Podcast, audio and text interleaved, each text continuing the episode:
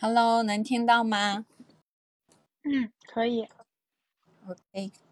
迪哥怎么还没进来？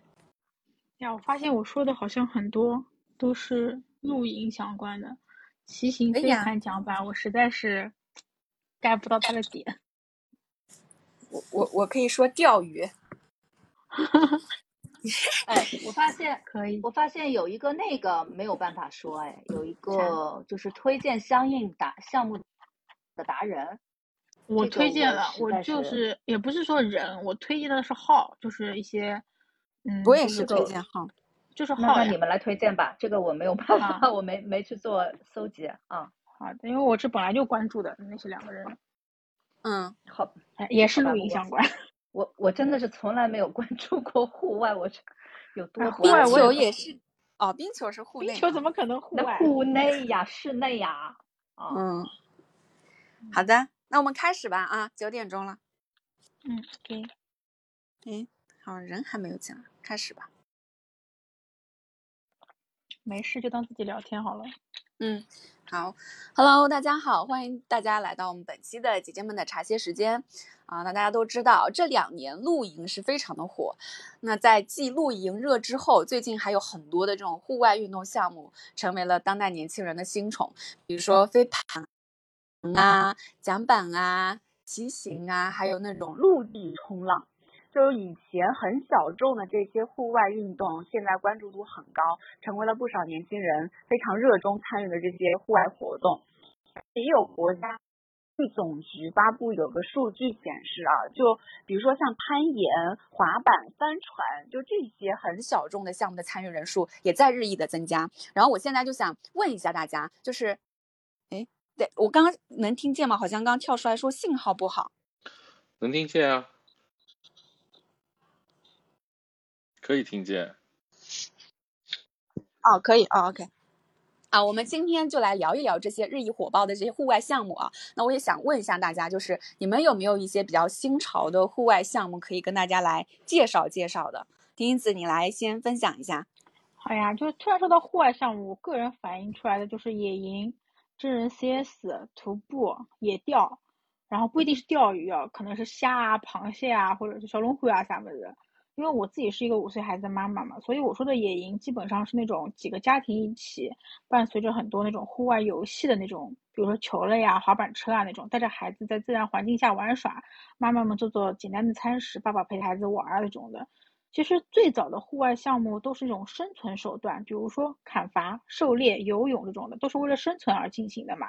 到后面经济越来越好了，户外项目变成了一种娱乐，就体验生活那种感觉，就在自然环境下进行体验式的、带有一丢丢的探险感觉的活动。所以现在看到的户外项目很多都是和这种锻炼啊、生存技巧会有一点点挂钩。然后比如说这最早不是还有一个什么？嗯，荒野求生贝爷的那个节目嘛，也就是有点带极限的那种求生感觉的东西。当然还有很多你之前说的那种纯的户外运动，就比如说飞盘啊，包括骑行啊这种的。嗯，你有玩过飞盘吗？就是因为最近现在这个飞盘特别火，是吧？是我这边其实是嗯不专业的玩过飞盘，应该这么说，就是我家是有一个专业玩飞盘的盘。但是，就是平时玩的话，之前都是那种小孩子的飞盘，因为那个专业飞盘对小孩子来说，他可能飞不动，就是嗯太大了。就我家娃太小了嘛，五岁的话没办法玩，就是那种小孩子的飞盘，也是在所谓的野营的情况下，然后带着几个盘，然后几个小孩子飞飞啊玩玩啊那种。但是这种专业的飞盘是没有玩过，但是我家有一个，我之前好像上个礼拜刚刚还跟朋友去丢过，但是我们只是没有租场地，只是在。比较空旷的一个地方飞一飞，但是它那个盘真的好难控制啊！就是我们有不小心往飞到马路上那种，特别危险。其实，就是其实人家会一看这飞盘就不是扔嘛，但是你当你控制方向的时候，其实这个动作还挺难控制的，是特别难。它是用手腕嘛，就一下子飞出去的时候，很容易就就跟着手的力气就转弯了，就没办法飞直，特别难。哎，我想问一下，这个飞盘它是怎么样一种就户外的机制啊，或者这种比赛机制啊？我就知道它有一点，它是可以男女混赛的，对不对？然后它也不能就是身体去对抗，只是传盘的这样一种游戏规则吗？嗯，具体来说我是不清楚的，因为我没有去专业的打就是玩比赛啊什么，我们只是家庭式的几个人互相丢丢啊、接接啊那样子。然后小朋友和小朋友之间也是以丢啊、接啊为准为主的，没有那种比赛制度啊什么的。就是其实飞盘之所以能现在火爆起来，是因为它其实就像刚刚婷子说的，你如果说想玩的话，它的机制其实没有那么复杂。就当然可能跟专业的选手不一样，就感觉就是好像丢东西嘛，就 有的人不是形容，就感觉是可以遛狗一样的，就丢东西出去捡。对，对我家孩子刚看到这飞盘，第一第一，嗯，哦，我家孩子刚看到这个飞盘的时候，就是说要去找外婆，因为外婆家有两只狗，想让他们去接飞盘。对。但是可能像如果说有一些专业的，我看过有一个是好像这个项目是从美国那边就是嗯兴起的，就他们还是有一个就是这种比较正规的这种游戏比赛的机制的。嗯，菲菲，你这边呢可以介绍一下，你比较有就是看到有什么好的这种户外的项目？哦，其实我是一个特别特别不爱运动的人，更不用说户外运动了。但是就我自己的身边来说啊，我觉得最近就是，尤其是疫情期间，加上疫情之后，就特别只是一个很随处可见的，包括在小区里，就是一个滑板。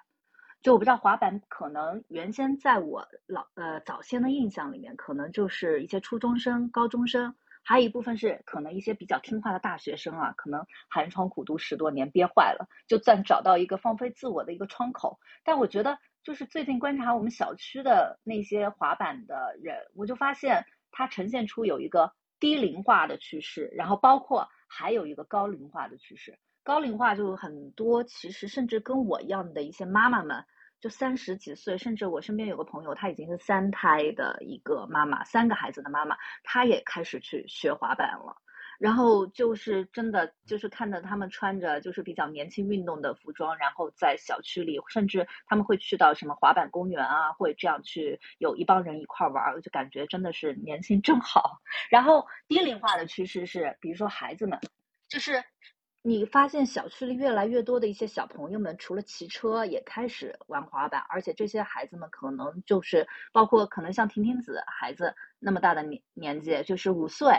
可能就在玩了。然后我们家孩子是九岁嘛，然后他是属于精力比较旺盛，很喜欢运动，然后身体也还算比较皮实，不怕摔跤的那种。然后这些年就是给他的一些运动吧，就是从冰球啊、轮滑、自行车、羽毛球，就是这些都有了很多。然后其实他也跟我提出来，就是说想试试滑板，因为可能玩冰球的他的平衡性还不错。但是我原先一直都不是太允许，因为在我惯常的印象里，我就觉得，哎，滑板是不是就是一定要各种装备？就是你会不会经常摔跤啊？就是会很难。然后后来我看了有一些专业的人给我普及，他说滑板甚至比篮球都要安全许多。就小朋友戴好护具，在起步阶段是基本不会受伤的。而且有没有发现，就玩这些项目的好处就是，孩子们在这些项目当中真的是越挫越勇，就是越来越有信心。他们摔一次可能就不怕疼了，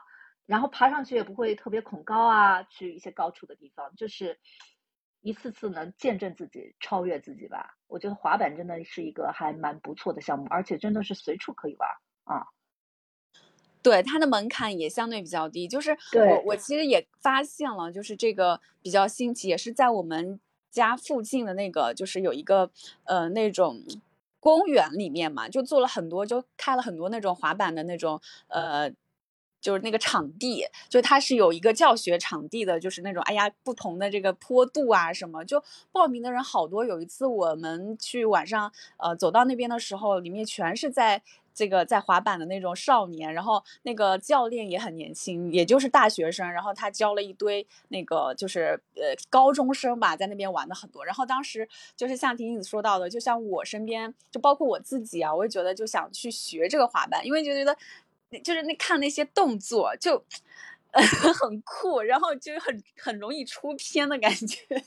就是有一种对，就像小红书上，就是你可能去呃学一样东西或者怎么样，就是有一种哎呀这个这个形象上会非常的酷炫，就觉得是一个很好的那种出片的这种户外项目，就它有一种街头文化，又自带一种艺术气息的这种气质吧，啊。然后，然后然后，嗯嗯，然后我这边还有一个，就是刚刚说的是，可能是从小孩儿身上得到的这样的一个一个户外运动的启发，还有一个是 从我们家老人，就是我爸爸妈妈，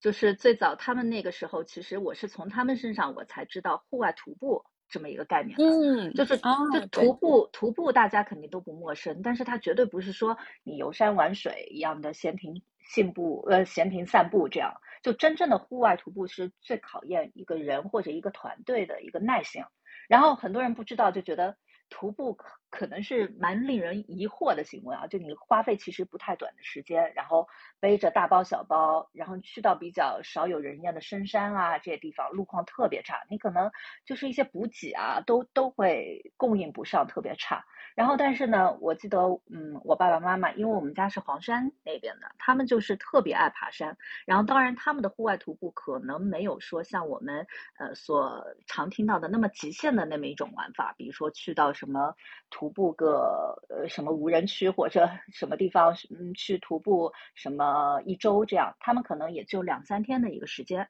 然后我记得那时候我爸爸妈妈还加入了一个叫山麻雀户外俱乐部，就是就是这个他们的名字很户外，对对，山麻雀对，就叫山麻雀，看似很普通啊。然后，但是他们整个团队有加起来有接近一百号人，然后可能聚集这种户外活动的时候，因为我们家那边的山特别常见嘛，然后他们会去走那种归航古道啊，或者其他的一些山脉啊。然后大部大部分的人当然都是一些老年人，起码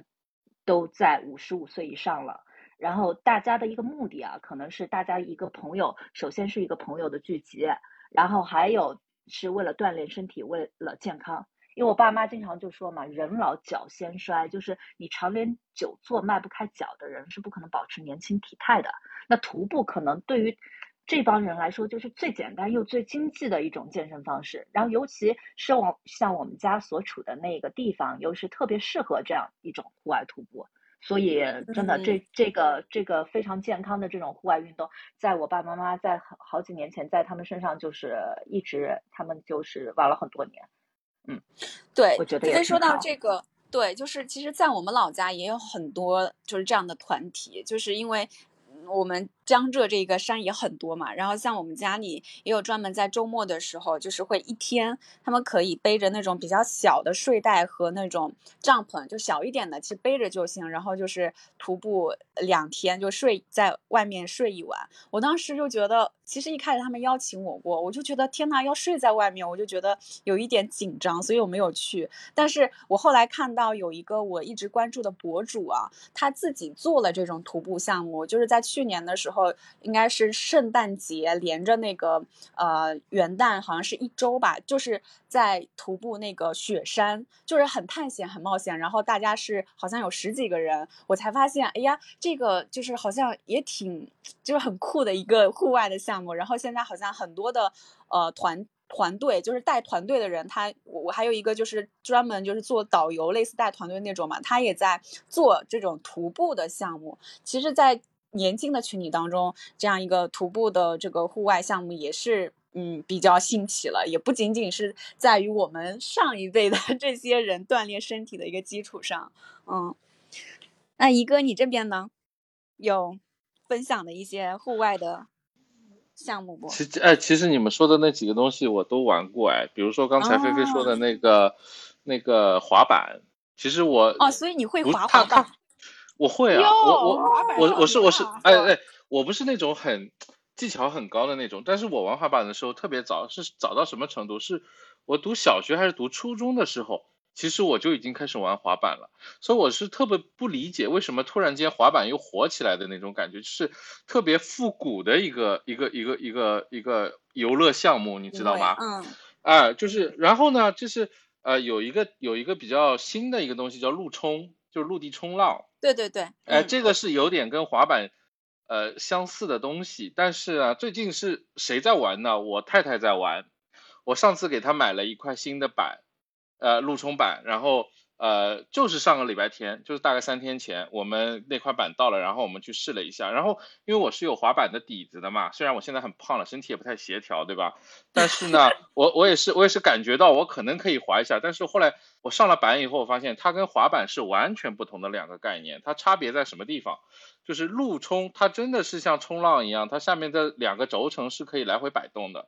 也就是说，它不是靠单脚是吧？对，它是它的那个滑板是靠单脚助推，把这块板给呃施加一个力，给它冲起来嘛。陆冲不是的，陆冲的最主要的一个点就是你要用全身核心发力去摇晃这块板，给它施加动力。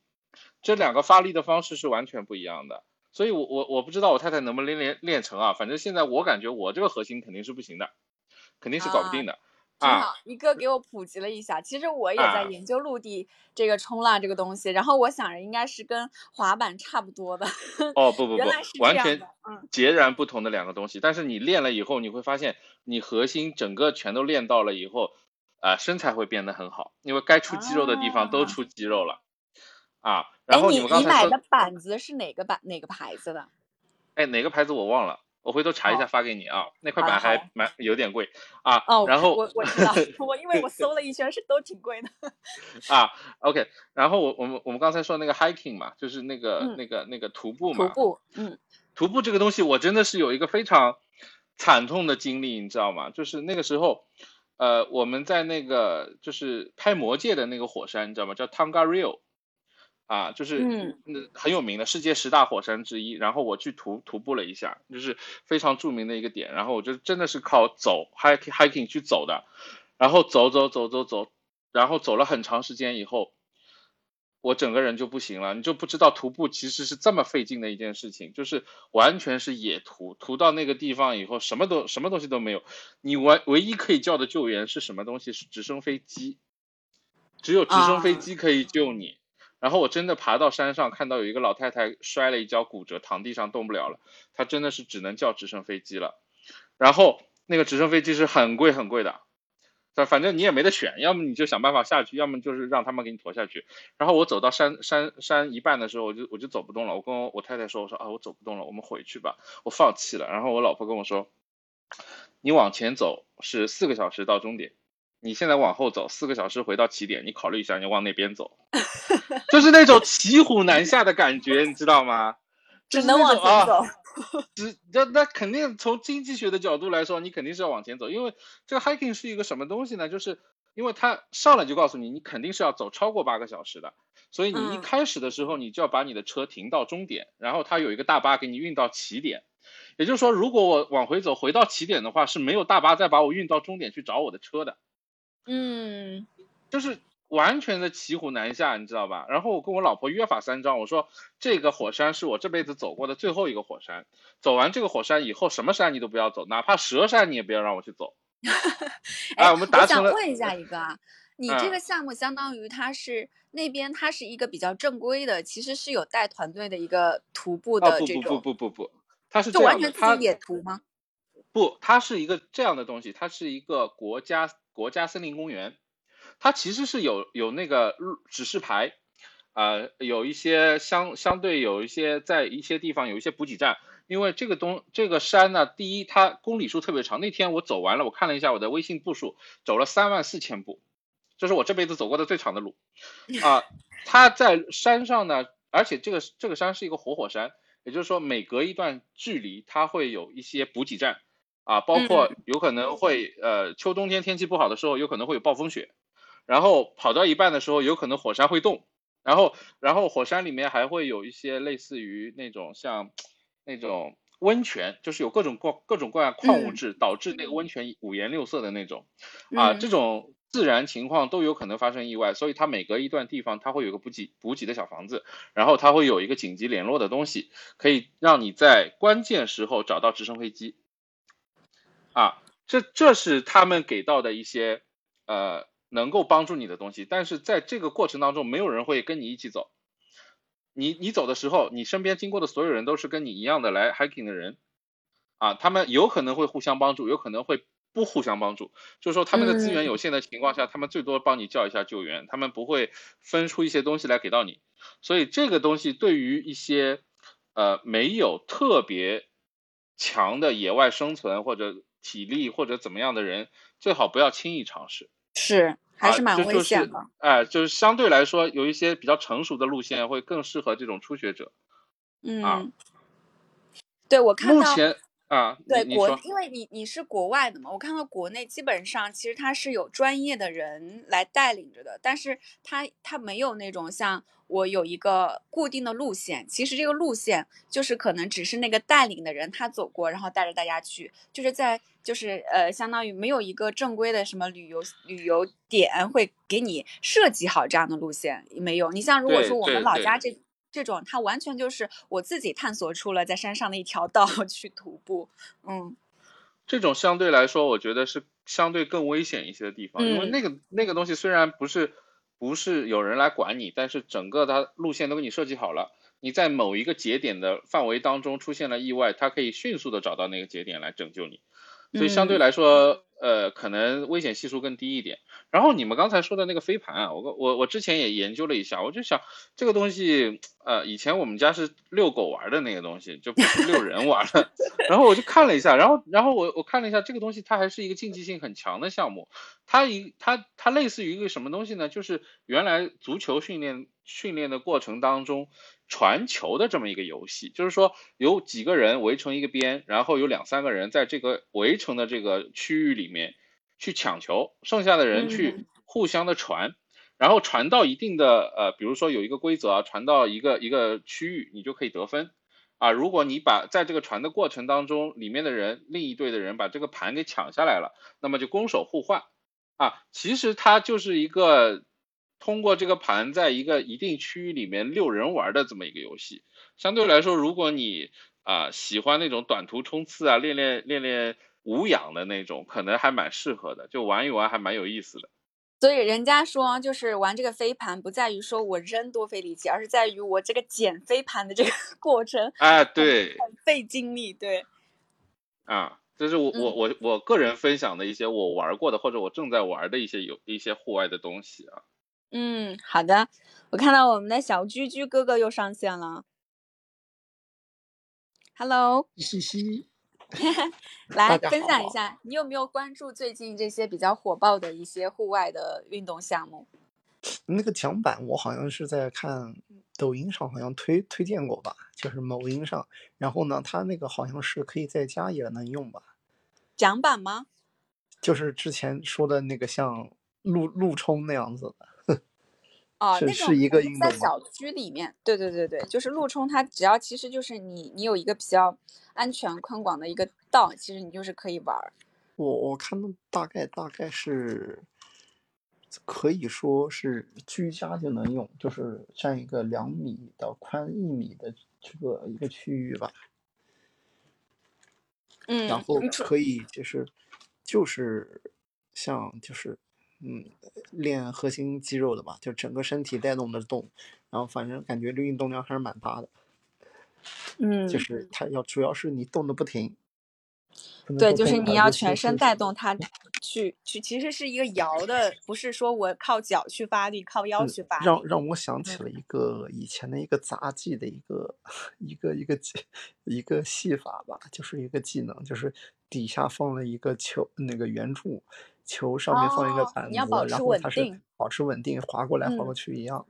也是练嗯练浑身这个的。嗯，只那你是它就是除此之外有没有其他的那种好玩的项目？我觉得好玩的项目就是定向越野，什么定定向越野就呃就是定向越野啊？对，就是专专门找一个就是嗯开发这个运动的人，然后在在这个一个区域里头，然后各个地方放置标记，然后最后用这个区域的地图上面标记了这个各种各种位置地点，然后你开始计时，然后就是每个人去找这个东西，然后最后最后比如说呃最最最后到的人请大家吃饭，请大家喝奶嗯茶。就是比较偏游戏型的这种呃运动我项目。之前之前在大学里头选修了这个课，然后，嗯，选用的是我们学校的一个后山，反正也蛮大的，都大概跑了以后最快的速度跑了要半个多小时吧，把五六个点全部全部就都都都跑到，然后它是在每个地点有放置物，然后简单的就是拍照，到达跑到那个地图上的标志点，然后拍照，然后嗯你位置不对的话，还还得重新跑。嗯，就是其实是这让我想到了我们试驾的时候的打卡，对对对对对，我刚刚也哎脑海里就是这种场景。打卡拍个照。嗯，其实我这里现在的啊，你现在的腰旗和腰旗和那个飞盘运动，就感觉更像的是社交运动，呃，因为对因为因为下限下限特别低，对飞盘下限比较低，就只要你只要知道是怎么扔啊，就可以玩了。对，但是其实它还是扔的方向啊，包括扔的一些，就是你的力度啊，都还是要有一定的技巧的。对，这个这个这个运动是要有人带的，你要自己玩的话，就是一群人在里头抢东西。嗯，是的，我们后面可以再展开来分享一下这些关于这些呃，就是运动兴起，就是你刚刚说到是社交也好，干嘛也好，可以后面再讲。然后我这里现在想说的一个是关于钓鱼啊，其实我发现这个项目是在去年也是参加车企的一个活动，就我当时看到，诶，他让我们去。钓鱼，然后有这样一个发布，还挺好奇的，为什么会以钓鱼这样一个主题？然后我后来看到了他们请来的一些嘉宾嘛，发现这些嘉宾还挺年轻的，还有一个是美女小姐姐，所以我后面都去就是就是看到这些东西，还是关注了一下这个钓鱼的这个群体，因为在我的眼里面也是属于像刚刚前面说到的一些徒步也好，感觉是。呃，年纪偏大一点的人的项目，尤其是钓鱼，肯定好像就是因为我爷爷是比较喜欢钓鱼的，所以感觉就是这些年龄层的。那我看了一下这个数据，就现在我们中国大约有一点四亿的这个钓鱼人群，然后其中十八岁以下的钓鱼爱好者占了总数的百分之十二，然后十八到二十四岁占了百分之十，二十五岁到四十四岁占了百分之四十六，就相当于在十八跟呃，四十四就是四十四岁之前的这个年纪，就已经占了大部分了。所以其实这个群体的人数还是很多的，就表明可能大多数的八零九零后都在 钓鱼的这条路上有，就是就是很热爱啊。然后我后来又去看了一些，就是大家在分析这个钓鱼的这个乐趣嘛。然后他分析到有三点，第一点他是说它有高度的这种自由性，就你可能看到有水的地方，你就觉得这里面可以钓一钓。当然，这个水还是要有一定的就是基数的啊，也不能是那种 小滩水。就是像我们，我记得我隔离的时候，就是我们小区绿植后面就是有一条河，然后我当时看到下楼的时候，有很多人在那边，就是大大小小，就年龄有大有小的那边站着。我一开始不知道，以为那里发生了什么事情，后来一看，原来那边一片人在钓鱼，然后也有人站在那里看人家钓鱼的。然后第二点呢，是它那种高度的不确定性，这个就跟那种拆盲盒有点像啊，就是你在钓的时候，你会很好奇钓上来会是个什么东西，当然你可能期待钓的是鱼啊，那可能钓上来也可能是虾，甚至还会钓出一些就是有有搞笑视频就钓出一些奇形怪状的垃圾也有，然后你也不知道就是。调查的鱼是大是小，或者是是个什么样的鱼，就是就就这种心情，就是跟我们现在很火就拆盲盒的心情会有点像。所以人们可能对一种即将到来但又不确定的东西，它就会充满这种兴奋度。然后第三种呢，就呃第三个这个呃就新一点呢，就是你钓上来那一刻会瞬间勾起你的这种快乐和兴奋，就是你的肾上腺素就是会分泌的特别高。所以这一刻其实不管是钓鱼啊，你可能我像我有时候就晚上看到一些抖音上。呃，钓鱼的人就看到那一刻，我也会跟着很开心，所以这些是比较吸引一些人去，就是哎呀，我觉得确实好像钓鱼是一件很无聊的事情，在但但他在他们眼里就会觉得这些都是非常有乐趣的点。然后还有一种就是说，觉得是钓鱼是一项就是慢下来的这种运动，就是呃，虽然它是可能就是呃会让你觉得好像钓鱼不像是什么呃玩飞盘啊，玩那种就是。滑板啊，就是很很酷的，或者是大家一个很群体性的活动，它好像是很孤独的，但是它是需要你有足够的耐心的。然后像现在可能我们这种高强度或者是比较浮躁的这样的一个社会的状态下，其实钓鱼会让你的心情慢下来，就是在这种情况下会解除你的这种烦躁或者是这种无聊不安，然后你的注意力呢就会被这个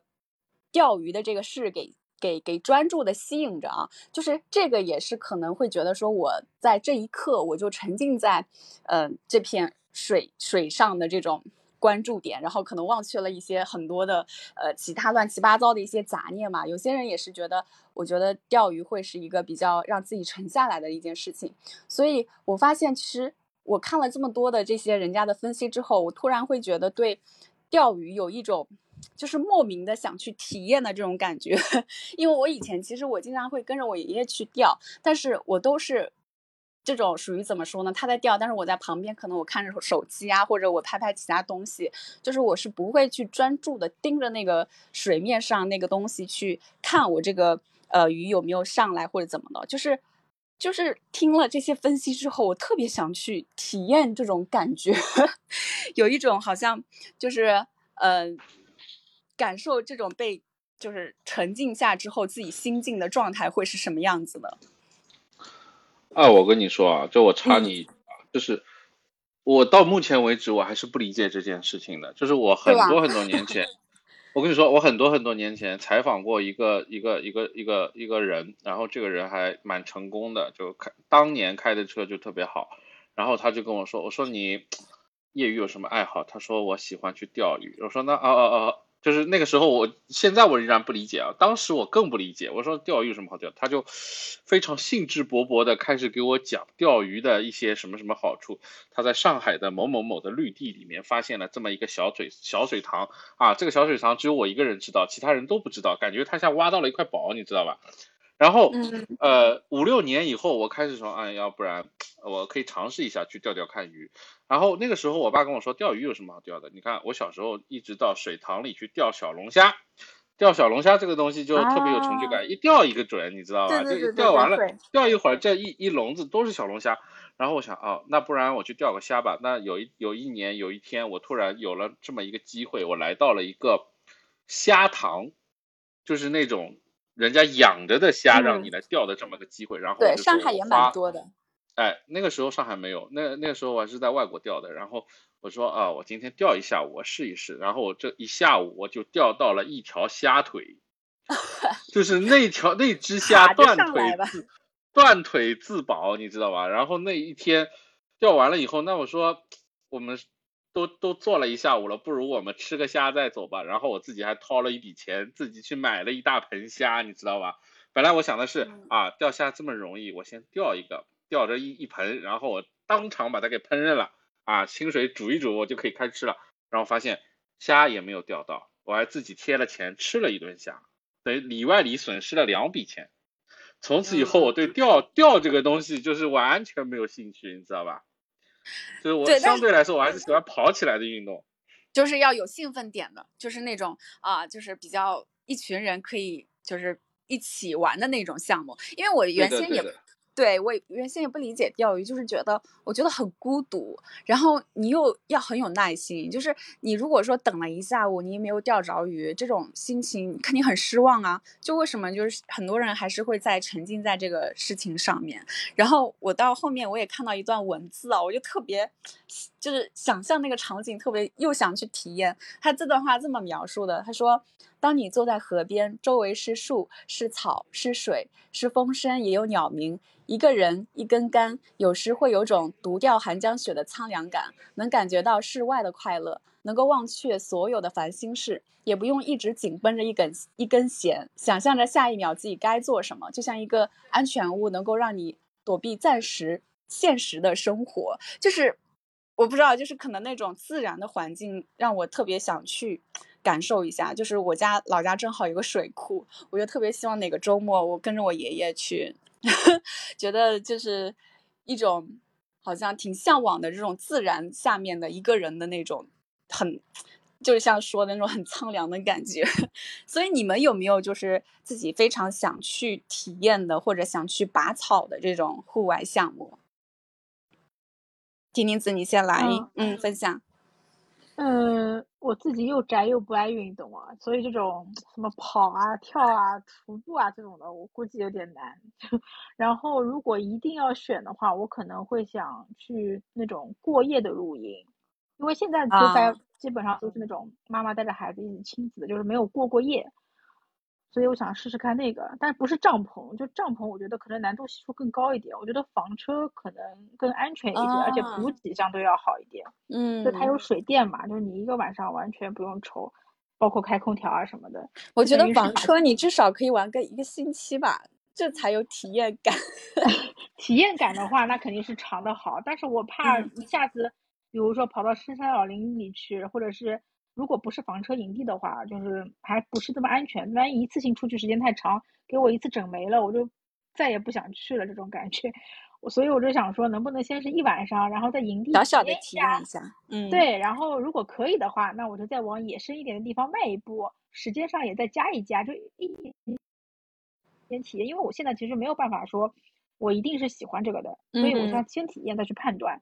哦，不然的话，万一这种，因为他们都说嘛，就是包括我现在这种白天半天式的那种不过夜的野营也是，我把东西摊开来的时候没什么，我收起来的时候真的觉得很累。是，就是你吃完饭收拾东西那种心情，总是没有一开始把它铺开来的时候兴奋嘛。对，然后我就很担心说，万一我出去玩，然后东西又大包小包带很多，然后就回来以后觉得体验。好像麻烦大于这个体验的享受的话，我可能就会一次性结束这个项目的。所以我想说，不要太早给自己一些难度。然后我在平台上其实有关注这类的博主，国内国外都有。他们有一些是那种呃房车旅居的，就直接是住在房车上的，城市和野生环境交错的；有些是短途的，就是房车郊游啊什么。所以我还挺憧憬去试一试的。我觉得其实是一种慢生活吧。嗯，因为。其实，在外面也不是这么就是便捷，就反而会把生活节奏放慢。是，嗯，那菲菲，你这里呢，有没有特别想玩的一些项目？哦，刚刚婷婷子说到的那个户外，就是呃野外的露营啊，我其实也挺喜欢的，但是我还真蛮喜欢野外帐篷露营的，但那个帐篷可能。就是有试过自己搭的帐篷，也有试过人家就是民宿营地里就搭建好的那种大帐篷。然后当时其实我去到那个民宿，它是在一个小岛上嘛，岛上其实有特别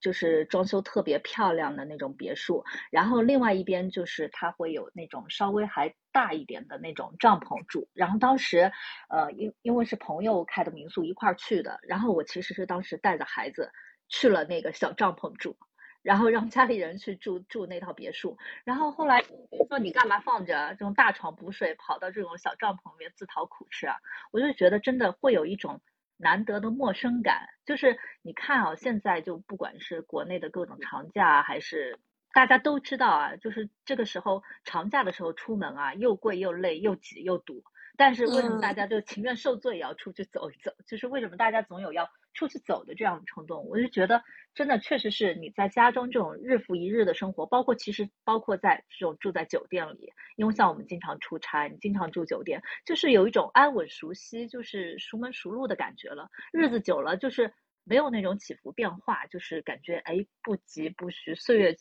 静好的样子吧。然后出了门，即便你可能睡帐篷，当天一个晚上，其实我是没有多大睡着，因为大清早好像四五点的时候，门外就有那个鹅就开始叫了。嗯，然后隔音效果很不好。哦，非常不好。门前就是一条小河，你知道吗？然后晚上睡觉前又有各种那个青蛙叫，然后就不太不太睡得着。然后但是你感觉，哎，即便吃苦遭罪啊，但是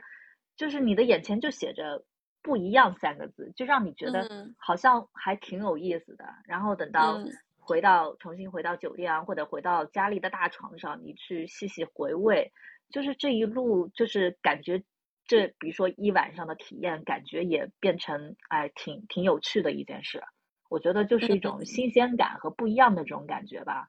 然后这个是我挺喜欢的一个方式，然后可能跟我们工作的关系啊，因为我也是特别特别不爱运动的人，然后包括户外运动也尤其不喜不不太喜欢啊。然后但是我们可能因为工作的关系要试驾车子，然后我这边可能会去试驾到蛮多的一些越野车，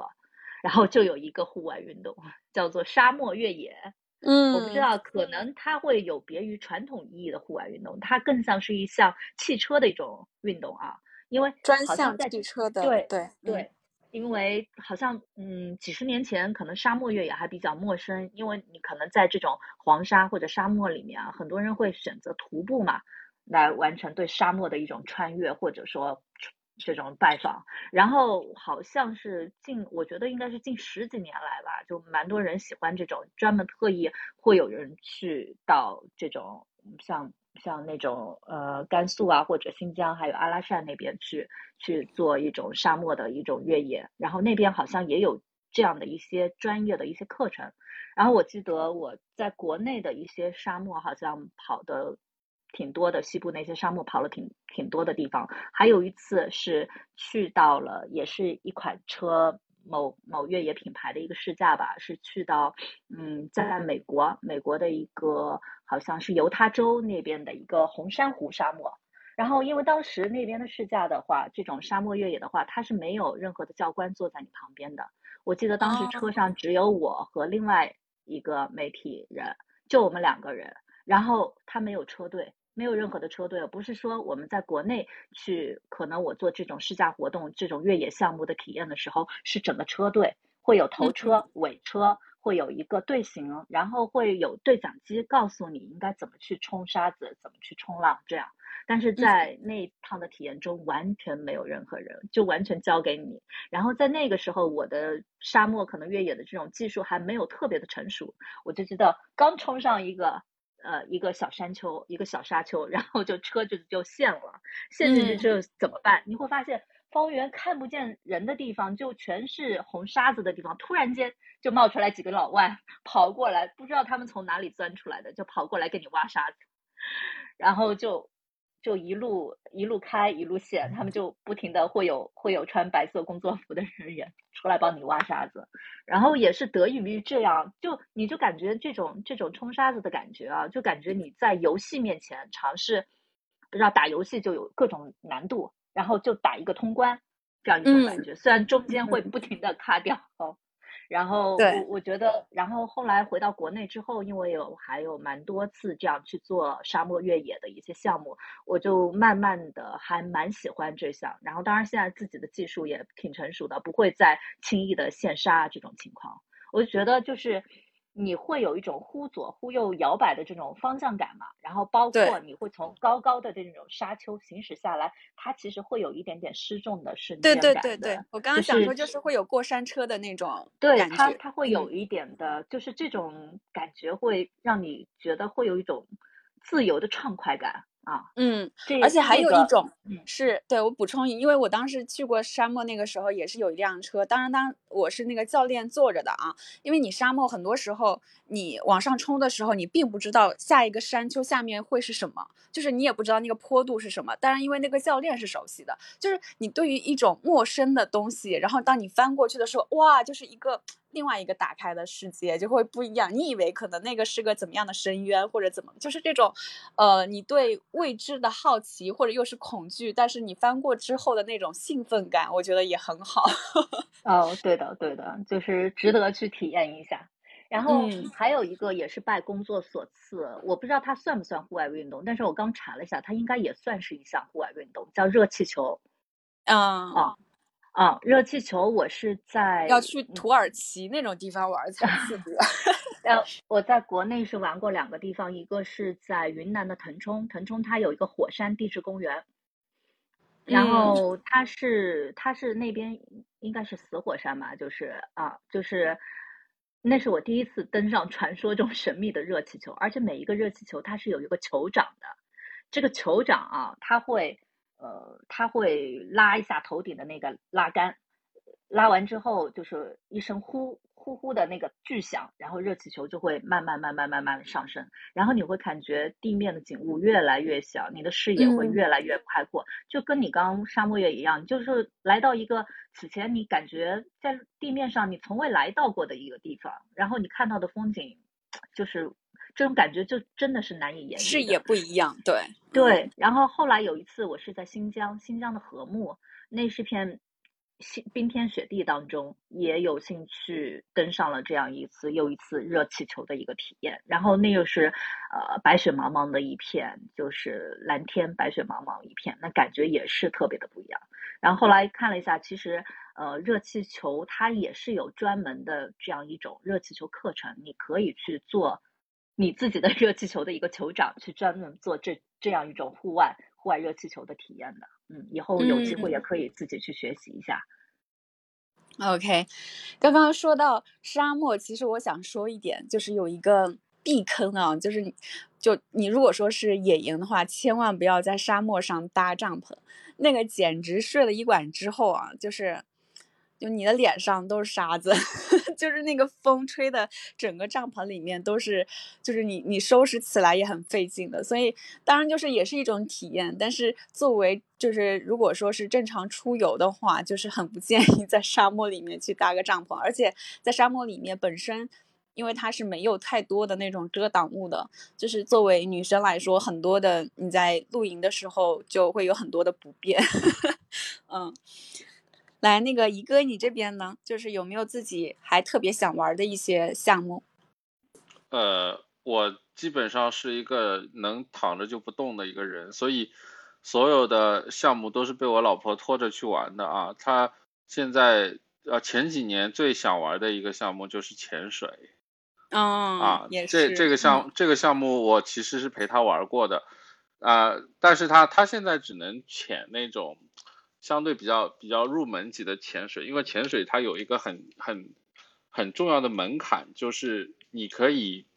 摆脱任何的器具，在海里面游两百米，就是你一个自救的基本的门槛。但是他好像是完不成这个东西，我还特地给他请了一个教练去教他游泳，也不行。但是呢，他胆子相对是比较大的，就是他敢于去潜。但是我是有有一种有一种东西，你知道叫深海恐惧。这个东西是我我是有的，我有，对，我有的，就是我我有一次在澳洲潜这个水，就是呃潜到了一个海沟，其实那个海沟也没有很深，就是它离岸也不是太远，但是你知道海里是没有光的，就这一块海沟里面是完全漆黑一片。虽然我是会游泳的，但是我潜到那个地方的时候，我完完全整个人都慌了，你知道吧？就开始往回走，就是我对，就这是。对深海恐惧这个东西，但是呃，我们之前聊到那个桨板啊，其实它可以在你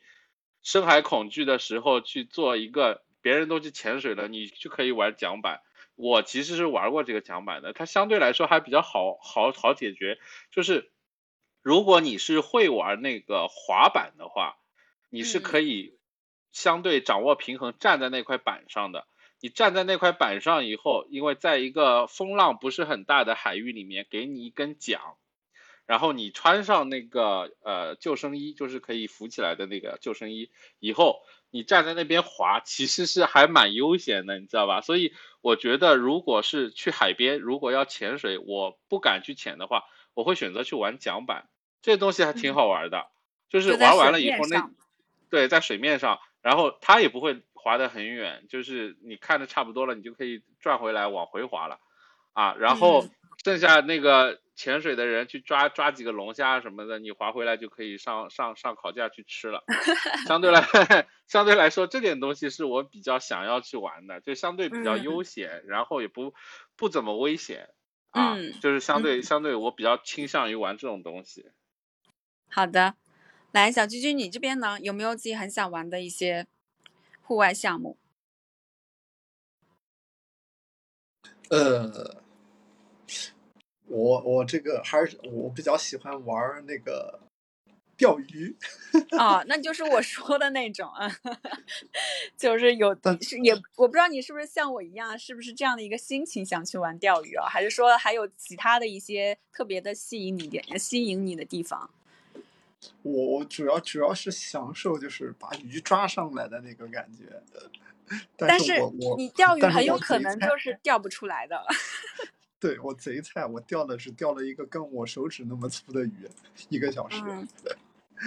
那也是有成果，嗯，那总比可能你做了一下午都没有鱼就来的更加快乐一点。主要主要是呃还要注意安全，有的人喜嗯欢晚上钓，嗯，晚上钓就比较危险。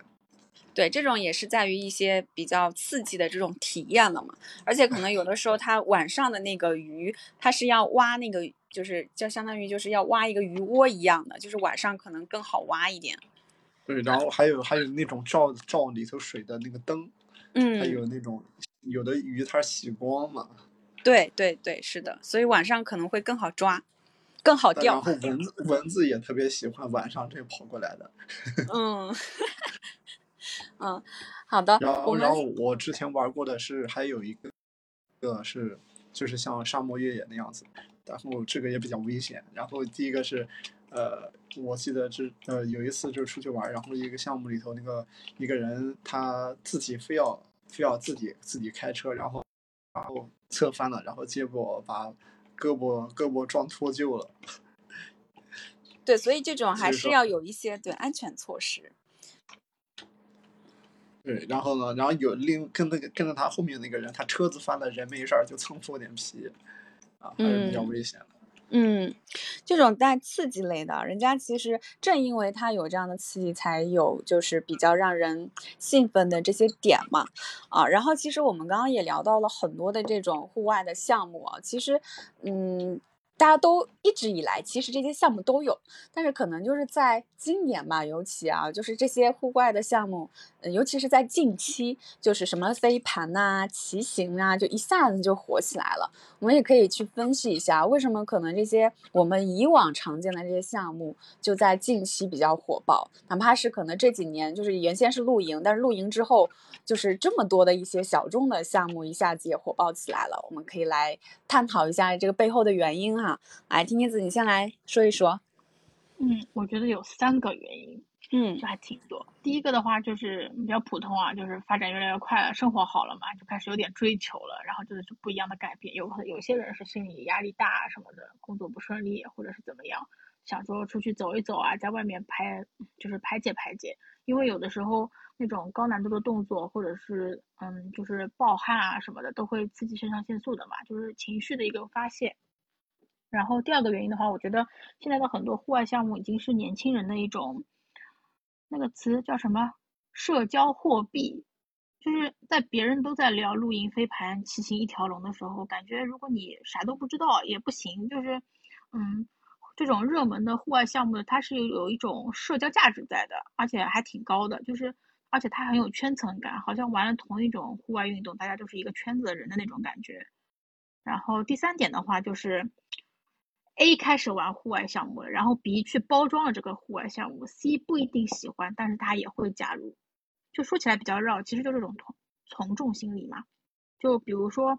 嗯，现在还有很多那种户外的跟拍，你在这里运动，然后有人把你浓妆艳抹的运动照片拍下来，修好给你，你转手可以发个朋友圈、小红书什么的，给自己做一轮运动女孩的形象营销。然后，哎，这可能才是你真的去做这个户外运动的一个小小心思。然后好了，又其他女孩子看到了，然后我也要去这么摆拍一个，就是从众心理其实也是一个，嗯，我觉得也是一个原因吧。就是这三个点，一个是生活环境变化，一个是社交货币，一个从众心理，他可能要做一个标签人设啊什么的。嗯，其实很多的人，包括我觉得我自己也一样，我当家看到大家都在玩这些项目的时候，就会很好奇，或者是很哎，嗯我也想去体验一下。对，就是可能我不一定会玩，但是你很多人这么都去体验一下，就会导致这个话题就一下子可能就火火了一阵儿。对，对，而嗯且就是越是体验型的人，他越是会发照片，就嗯谈感受的东西嘛。就嗯反而是那些一直在玩的话，就沉浸在这个里面的人，其实他不一定会做一些，嗯。就是他是沉浸在研究这项项目的本身，而不是说我去做项目是这样的对，去去做自我的这种嗯形象的剖 光，嗯我们都是凡人。嗯，好的，那菲菲你这边有什么另外补充的吗？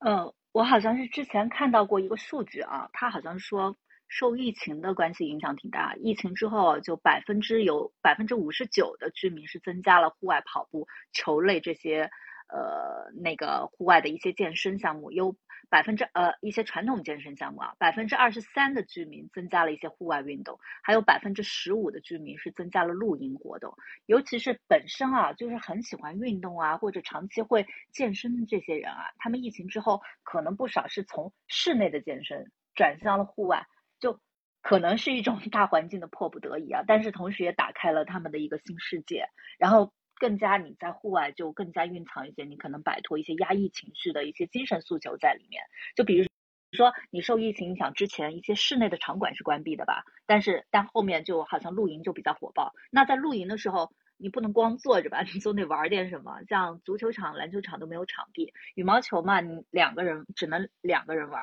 那这个时候飞盘就火爆起来，它可以一群人一起在草坪上玩。然后加上刚刚婷婷子说的一些社交媒体上，就是非法爱好者还会分享一些图片、视频啊，所以会迅速的一个破圈吧。然后，嗯，我发现啊，就是对于小朋友来说，就拿我自己举个例子，我觉得小朋友的一个视力近视的问题，也是促成就是现在你看到很多亲子的户外运动火热的一个非常非常重要的原因。因为我记得在去年年底的时候。就我们家小朋友还在学校上学的时候，他的那个学校每年都会有视力检查的。那个时候，就我还很很很开心，因为我们家儿子回来跟我说，说学校，哎，老师给他们检查视力，会夸他说真是一个好眼睛。但是 今年整个那个呃疫情过后，我就担心他会长期眼用用眼疲劳啊，看 iPad 啊这种网课。然后我在两周前带他带他去了一趟五官科医院。然后我真的是心碎了，你知道吗？就一下子眼睛就近视了，真的，嗯，两只眼睛，一只眼睛一百多度了，另外一只眼睛已经一百度，就已经是不可逆、不可逆的一个近视，不可逆的一个近视问题了。医生就直接说你就是需要戴眼镜了。然后，因为对于大家都知道，你戴眼镜只是不能作为一个有效的一个预防嘛，其实还是必须每天保持户外运动，至少要两个小时。就晒太阳，因为晒太阳为什么？它可以使你人体分泌更多的一种，好像是维生素 D 吧。它可以维生素素 D，大家都知道是增加人体钙的吸收啊。但是对眼睛而言，就是你就是缺钙，使你好像有一个眼球的一个什么弹性，眼球壁的一个弹性和一个张力减弱吧，就会嗯容易使你眼轴拉长，会发生和发展近视。所以你现在真的是看，至少我们家儿子。同学啊之间啊，或者朋友的孩子之间，每天所交流的话题真的是，赶紧出去运动吧！你保持两个小时，一定要两个小时晒太阳的有效的户外运动。所以，因为我们家孩子原原以前呢，其实周末的时候真的。不是在培训班，就是在去培训班的路上。然后现在也是，反而这个假期下来，包括这个暑假下来，就是我以前让他的运动可能是室内为主的一些冰球运动，现在我真的是要每天把他赶下楼。就虽然这也不算什么特别大的一些户外运动的项目，但是会催着他去打打羽毛球，会去骑骑车，然后周末也会带他去到附近的一些公园儿，会去呃好好的晒晒太阳，就做一些这样一些流汗的呀，然后在太阳底下晒的这样一些运动嘛。啊，我觉得真的儿童青少年近视的问题，真的是一个促成亲子亲子户外运动的一个最好最好的一个原因了啊。对，我也有看到，就是我朋友圈刷到有两个都说，就是在上海吧，两个月之后娃的那个度数增了一百，就原来也是没有度数的。然后一个妈就在那边操心，哎呀，操心的这事儿又现在就是操心刚上小学的这个就是呃学区什么事儿，就现在又要操心娃的近视了。然后他也就是说，就是说要呃有什么好的户外项目可以带他一起，所以我。突然觉得这确实可能对对于就是有娃的家庭来说，也是一个就是增口哈，就现在为什么那么火爆的一个群体，嗯，来，那个一哥你这边呢？哎，我讲群体这个事情，其实我我想了三种啊，这第一种就是跟小婷说的是一样的，就是那种啊飞盘员，你知道吧？就是那种浓妆艳抹，感觉就不像运动的那种人去玩。其实这个东西发展还是有点历史的，就是早的时候，就是那些混迹于健身房的那些啊，那些漂亮的女孩子就是这个样子，好像全身上下也没有一些运动的痕迹，但是她们就非常热衷于换上运动服，对吧？然后稍微出点汗就拍几张照片，哎呀，今天又做了多少多少个深蹲啊，又又跑了多多少多少个跑步机啊，这这是一类人，就是可能他们。啊，出于社交的需要，倒并不一定非常热衷于去玩运动。那还有一种人呢，就是那种钓鱼的人。我其实之前看过一个纪录片，就是在北京有一群专门夜钓的人。这一群夜钓的人，呃，然后这这个纪录片就是采访他们，他们为什么他们夜钓非常的非常的疯狂，你知道吧？是钓通宵的，就是钓到天亮那种。然后问问他们为什么会呃有这样的一个夜夜钓的想法跟爱好，然后他说每个人都有各自的苦衷啊，就是在生活中非常苦，然后在夜里面所有的人好像大家都扎堆在一起，但是从来互相也没有交流，就默默地坐在那边钓鱼，然后在这样一个安静的黑暗的环境里面，他们就呃可以暂时忘却生活的苦。对，我觉得这一群人是非常有意思的。嗯，这一群人是非常有意思的，就是每个人他都有各自的原因，还有一部分原因呢，就是跟菲菲说的是一样的，就是那一群，呃，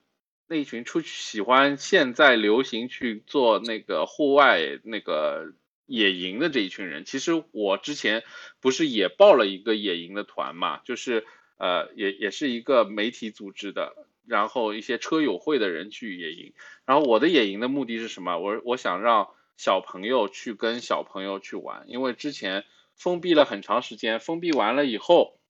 这个小朋友呢已经忘记了他们幼儿园的同学都叫什么名字了。然后他的生活中，他的生活中的所有的娱乐就是，呃，他刚封闭的时候他非常的焦虑，他还会找我说：“爸爸，我能不能和哪个哪个小朋友一起连个线，我们视频聊会儿天什么的。”然后封了三个月以后，他已经不需要小朋友了，他。唯一的朋友就是 iPad，啊，这个是我非常焦虑的，所以在这个时间点上，我就想是不是可以去啊，通过野营让他结识一些朋友，啊，找那些都是有小朋友年纪差不多的家庭一起去玩一玩这个样子，然后呢，还有一部分人通过野营去建立自己的社交圈，就是我说的那些车友会的人。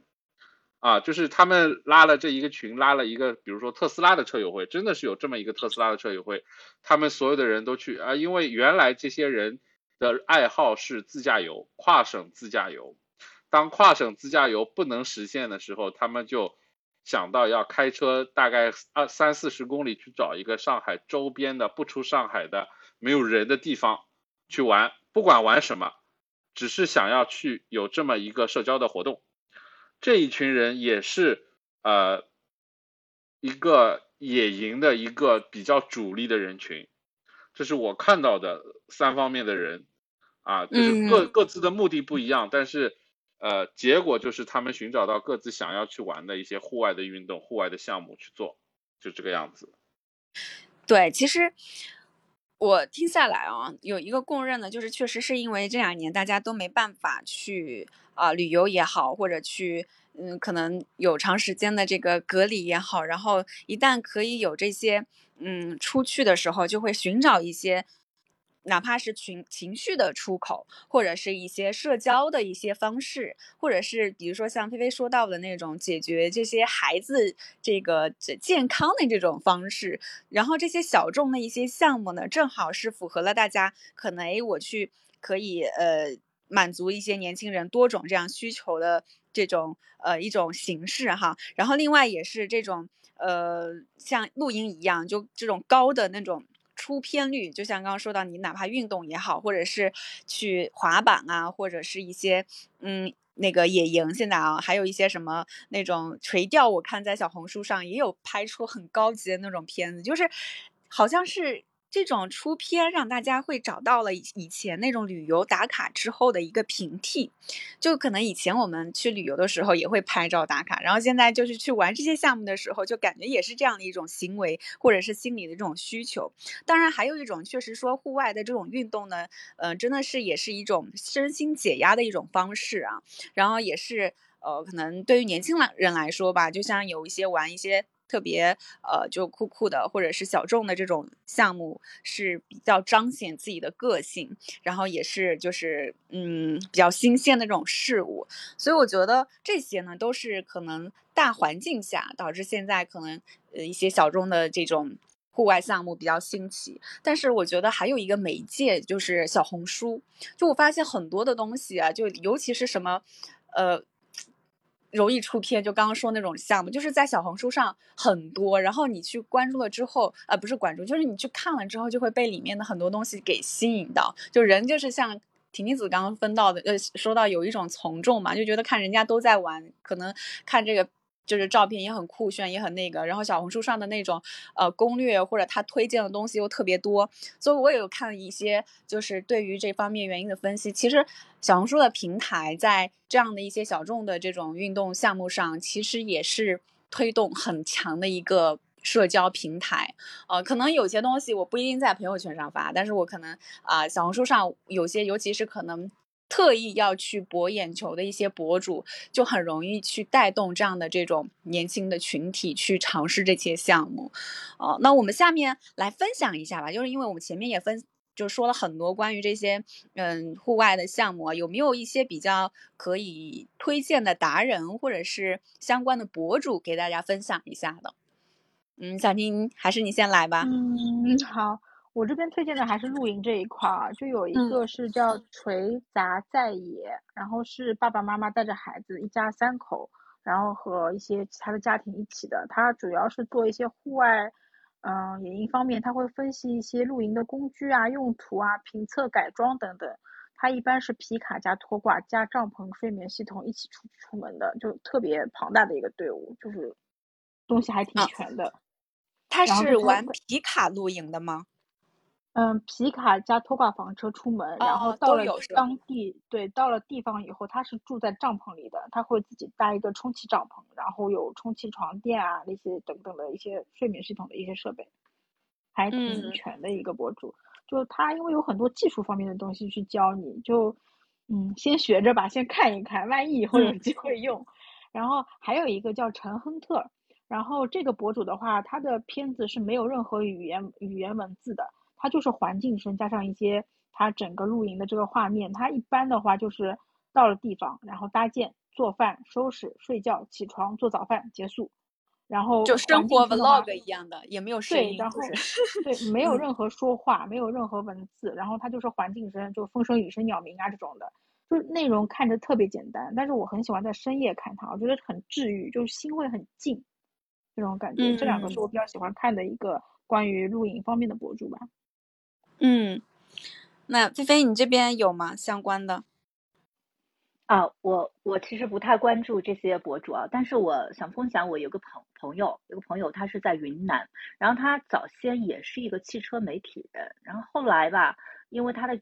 驾驶技术特别好，然后他就是做各种极限越野这块，关键是这些都没有什么，然后包括漂移，他还是一个漂移的一个教官，然后关键是他还有一个滑翔伞俱乐部。就是滑翔伞啊，这个滑翔伞不是说我刚开始以为就是那种传统的意义的跳伞、跳崖，但它其实不是，它就是说你一个在起飞场上，就是控伞上头之后走着跑着离地升起的，就你起飞的时候不是从我从高处往下跳，就是它的起飞是没有任何失重的感觉的，就是好像有一种说法说，如果蹦极是一种很爆裂的这种体验，那滑翔就是。嗯，更偏偏向一种更冷静的思考吧。嗯，它是比较偏慢速、安静、对对对，轻柔、优雅的这种起飞。然后我记得我在好像是去年的时候经过西藏的时候，就有看到有一大片的那个空地上有人就在玩这种这种滑翔伞，就好像它那个伞绳啊，就是有一种很柔和的力量牵你的牵引着你，它是不靠任何机械动力的，就应该是通过自然的气流。然后包括人和伞的这种密切配合吧，让你慢慢、慢慢、慢在天空中就看着它慢慢、慢慢的飞起来，自由翱翔。我觉得这种感觉也特别好。然后这个朋友他是在云南的昆明，他是有自己的一个滑翔伞的俱乐部。就有兴趣的朋友也哦可以给我们留言，我可以把他的方式介绍给你们。啊可以可以哦，我也好想去哦。其实我很早的时候我也有看有个博主也是，就是其实他在起飞之前，就是如果说嗯没有教练带着你的话，你还是要通过一段比较长时间的训练的。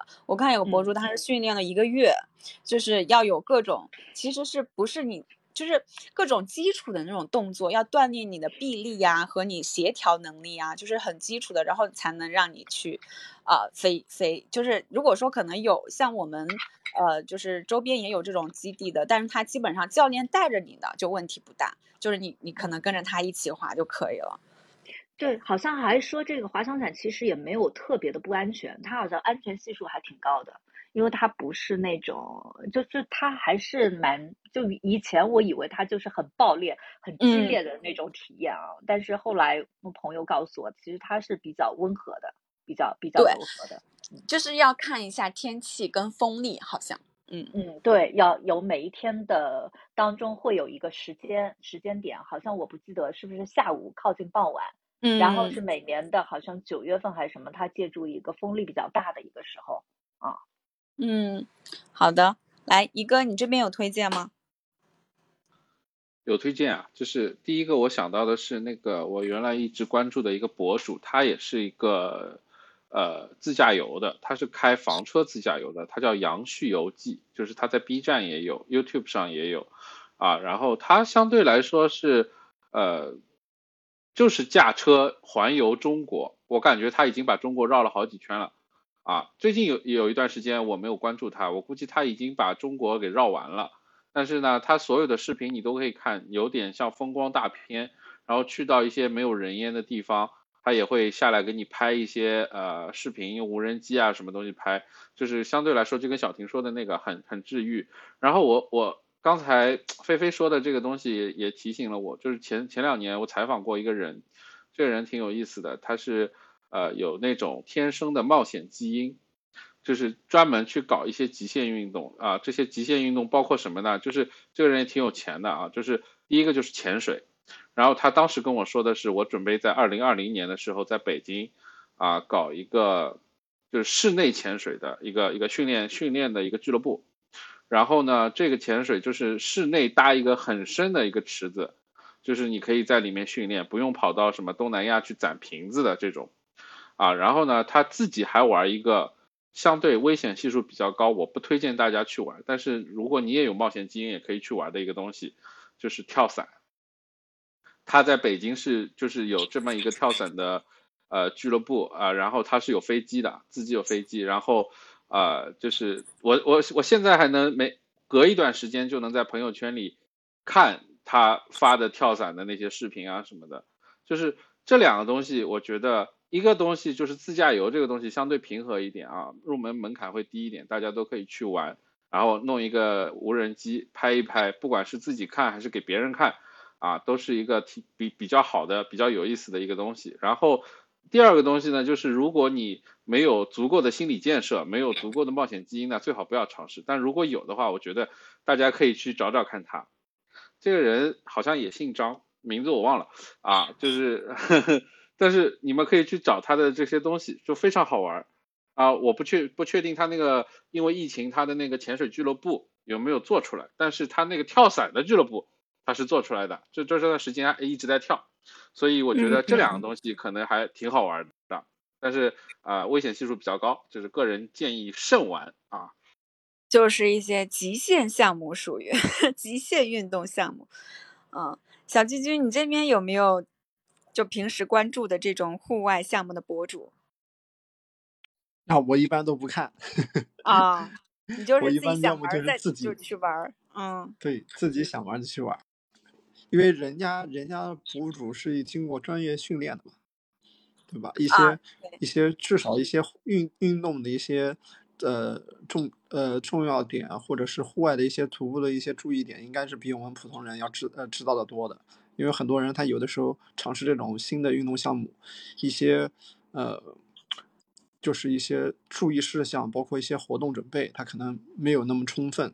嗯，好多人都是因为跟风看到这个一个新的推出来的一个运动很火，然后又有很多人嗯推这个东西，然后有好多什么漂亮的小姐姐，然后又一波宣传。然后他们就一股脑去玩了，但是这个运动它的这个精神，包括它的这个呃历史啊，然后它这些一些注意事项，然后怎么怎什么什么场地适合玩，然后什么环境它是适合这样子的，有一些就是像像那些徒步旅行的，呃，跑到一些自己不熟悉的地区，然后有没有这个呃 有没有危险也不清楚，这个还是要稍微注意一下。嗯。好的，我这边想推荐就是钓鱼的一个博主，叫是叫这个天元邓刚，因为这个也是我之前那个活动的时候他也来了嘛，然后就觉得就是呃，我之前都不知道他有抖音，后来我就关注他的抖音之后，我觉得确实很上瘾。一方面是他本身。就是他还是蛮专业的。他其实一开始做这个抖音号，就是因为说，好像就是看到这种短视频上大家都很爱看钓鱼这些东西，但是他发现上面讲的东西都不是很专业。然后他本身自己作为一个就是垂钓的各种冠军，然后就想尝试去做这些事情。然后他呢，人有人就说他他的口音很像雷军嘛，就说他的抖音是那个就是呃，就钓钓鱼界那种德云社，就是他。讲的那些剧情不是那种很干的，我只是给你传授一些技巧。他是把这些剧情都会搞得很有趣，然后因为他本身的这个方言特色就会很让人上头。然后另外的话，他的那种就是会挖掘。他基本上去钓鱼的那种鱼塘都是就是要收费的，就是会给老板一些费用，然后就会因为在里面你会就是有很多那种就钓出很大的鱼啊，或者是有一些就是很很多意外的东西，然后他整个视频拍的又让人就是看了之后很有趣，所以我觉得大家可以去关注他一下。其实也有还有很多其他的那个钓鱼的呃这些就是短视频啊，但我看来其实就是这个。邓邓刚的还挺能让人就又在娱乐当中，如果说你真的喜欢钓鱼的话，就是还它包括可能他会教你很小的细节，就是说在一个河边怎么洗手才是安全和正确的，就是很小的细节他都会讲的比较好玩。嗯，那最后吧，我们来说一说啊，因为嗯，其实很多人也会觉得说现在一时兴起的这种项目只是。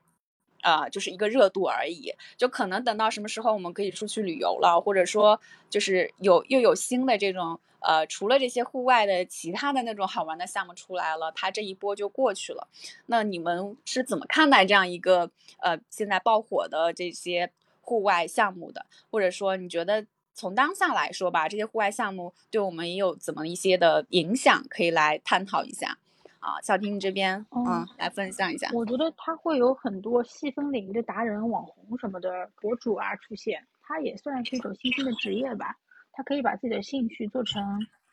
和工作结合在一起嘛。嗯。然后这是第一点，然后第二点的话，我觉得这个，嗯，户外项目的话会出现很多，啊，有点回音，会出现很多市场。就比如说这些项目会有很多配套的产品嘛，一些现有的基础产品可能不一定能满足。嗯，现代人的一些需求，因为人会慢慢的追求更高品质的东西，它也会拉动经济。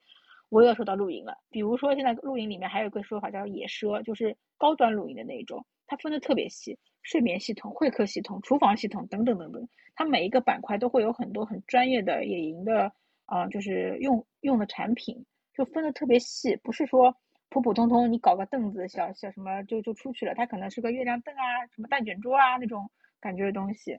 还有那种架子啊，包括充气床垫啊，等等等等，所以我觉得经济的拉动也是一个一方面吧。嗯，主要就是在这种呃，就是行，就是这些项目当中，更挖掘了很多衍生的这种产品的经济效益。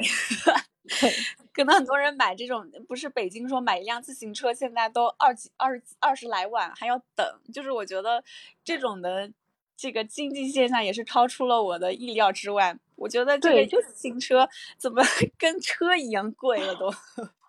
我觉得那个二十万的自行车应该还是比较少数的。就我现在觉得，我我我现在这个就是露营上面的，是因为我最早只是买了一个特别简单一百多块的那种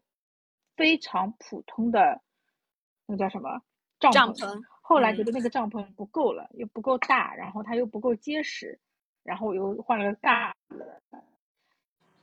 再后来我发现帐篷有点闷，我就换了天幕，然后有了天幕，我就买了凳子，买了桌子，然后就慢慢的就发展成有凳子了，有桌子了。我我朋友还买了店小二，然后我们是一起出门的嘛，然后还会准备一些其他的东西，幕布啊什么的。就如果到了晚上七八点钟，其实嗯，就是有的时候天黑下来还是可以打一打的，就是东西你会越来越多，就它其实是让你深深的陷进去的一个东西。哎呀，又是那个。和乐高一样，温水煮青蛙。嗯，就是你发现，就是玩了之后会，就是设备和那个道具，感觉这也要，那也要，就慢慢的会增加起来。对，什么都想要，地垫啊，哪怕那种便携式的电扇啊，卡卡式炉、卡式炉、卡式炉，然后什么营地手推车啊，这种乱七八糟的东西，就是一点一点，你觉得哎，这个好像还不错，来一个。还有那种什么厨房厨房系统的那种挂钩，就是一根。一根一根杆子可以撑在地上，上面可以把杯子挂在上面。对这些东西，除了可能你要用之外，我因为我也在看啊，就觉得还挺有逼格，就是对，就是很精致。几个小伙伴一起聊起来，觉得哎，这个也可以入一下，哎，这个你买，那个他买，大家就拼在一起出门的时候，就其实都有了。嗯，好的，那菲菲你这边呢？哎，我我想问一下婷婷子啊，就这些东西，就是。因为特别特别多的东西嘛，就是带出去一趟门的话，方便吗？嗯，不方便。呃，我家现在是这样子的，就是我的蛋卷桌和我的月亮椅，还有帐篷，呃，包括天幕啊什么的。我现在出门我是不带帐篷的，我是带天幕的那个人。然后帐篷的话，除非有小特别小的宝宝，有的时候还要在外面稍微睡一睡的，我们会带个帐篷。这么热的天，我们是不出去的啊。就是天气好一点的情况下，就我很多东西是直接放在后备箱不动的。还有一部分东西，我是在家里有两个大概这种，就是专门可以带出门的那种营地的那种箱子，我是放在那个里面的，包括一些孩子的玩具、小飞机啊，包括一些球类的东西，我都是放在那两个箱子里的。就出门的话，直接把那两个箱子放到后备箱去带走。我是觉得要，比如说我本身要出趟远门，打个比方，我是要去个比较远的地方去露营啊，嗯，就是。我还要在户外带上这么多的东西，再收拾成把它打扮成很美、特别美的样子，我就觉得比本身去跋山涉水还痛苦。对，这就是我刚刚说的，它放开的时候其实还好，最最讨厌的是收的时候，因为是乱七八糟的。就我现在拿出去其实还好，因为我家里都是收拾好的，两箱东西一拿，有些东西就在后备箱，开车就走了。而且我不会像你说的跑这么远，我们可能就在附近找个公园，或者是。滴水湖啊什么的，就类似于这样的地方去玩一下而已。嗯，就还好，出门还好，回来特别累。嗯，好吧，反正我 我还挺少体验这种的。然后回到刚刚的问题，嗯，好的，东西你带啊。啊，店小二你来一个。要回到那个分担，嗯嗯，回到前面的问题啊，就是说我其实是觉得就是。